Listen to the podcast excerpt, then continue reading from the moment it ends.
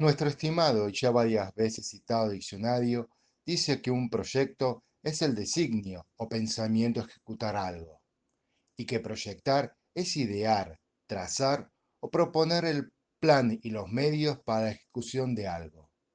Sean todos, entonces, bienvenidos al vigésimo primer episodio de este proyecto que lleva por nombre Cartas Digitales.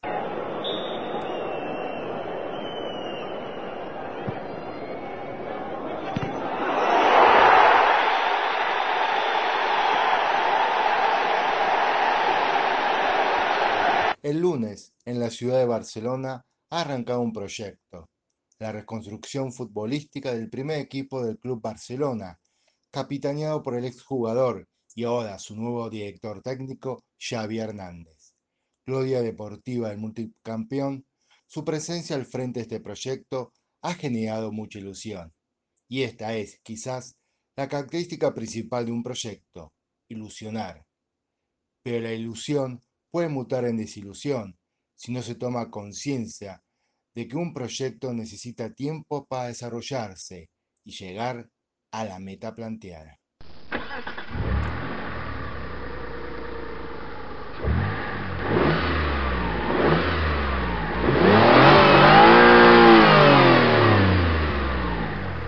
Hace poco me convocaron para sumarme a un proyecto radial, lo que me ilusionó mucho, pero pasado un tiempo este proyecto no se ha concretado. Y eso es lo que puede pasar cuando se proyecta algo. Puede ser que no se dé. Y ahora te comparto el piloto de este podcast sin concreción. Ya habían pasado varias semanas desde que los dos iban a esa sala de ensayo a darle vida a su gusto por cantar. Él, un aceptable contratenor, y ella, una rica mezzosoprano, habían cruzado miradas la primera vez que se hicieron presentes en el lugar para rendir, ambos con éxito, la prueba de ingreso al coro de la facultad. Corría el otoño del año 80 y esa cursaba el último año de abogacía. Él, por su parte, combinaba los estudios de ingeniería con su pasión por los autos, herencia de su abuelo, veterano trabajador de la fábrica de Renault. Por esos días, junto con su padre, él andaba preparando su Renault 12 para participar en un rally de aficionados buscando, por un rato, imitar a su ídolo Jorge Recalde, quien en 1978, a bordo de un Renault 12, gritó victoria en la Vuelta a la América del Sur. Solían quedarse charlando un rato largo a la salida de cada ensayo. Ella, apoyada contra su Renault 4 blanco 0 kilómetro, anticipado regalo de de su padre, lo escuchaba hablar y pensaba si animarse a construir una historia con él. Como era costumbre, cuando habían pasado veinte minutos de conversación, se despidieron y cada uno enfiló hacia su casa. Sentada al volante y mientras en la radio sonaba I Am Love With My Car de Queen, lo vio a él arrancar su amado Renault 12 azul y lo siguió un par de cuadras por la cañada en dirección norte. A la altura de la cañada de la 27 de abril, Segundos antes que el semáforo se pusiera en verde, le cruzó el auto, se bajó y le preguntó si un futuro entre los dos era posible.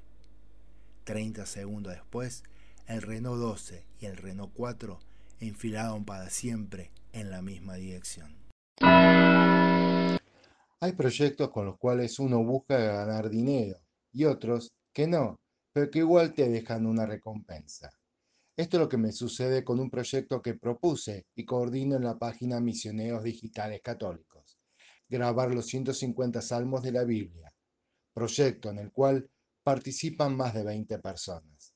Aquí va la grabación de uno de ellos.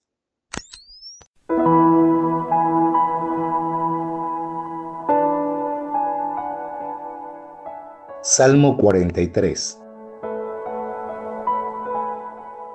Júzgame, oh Dios, y defiende mi causa contra la gente sin piedad. Líbrame del hombre falso y perverso. Si tú eres mi Dios y mi fortaleza, ¿por qué me rechazas? ¿Por qué tendré que estar triste, oprimido por mi enemigo? Envíame tu luz y tu verdad, que ellas me encaminen y me guíen a tu santa montaña hasta el lugar donde habitas y llegaré al altar de Dios, el Dios que es alegría de mi vida, y te daré gracias con la cítara, Señor Dios mío. ¿Por qué te deprimes, alma mía? ¿Por qué te inquietas? Espera en Dios y yo volveré a darle gracias a Él, que es mi Salvador y mi Dios.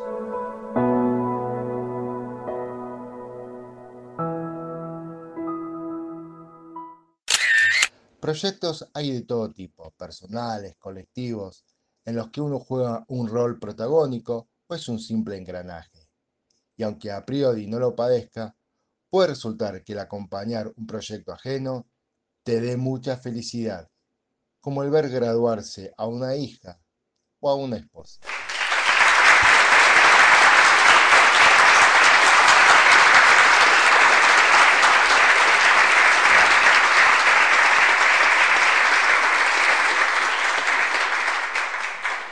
Otro aspecto de un proyecto son los apoyos que uno recibe y que pueden ser un comentario o una felicitación, los que te ayudan a continuar y a darle tiempo a este proyecto en el que trabajas, como ocurre con este podcast, Cartas Digitales, que ahora le pone fin a su entrega número 21 y deja en la descripción el link a la playlist que lo acompaña.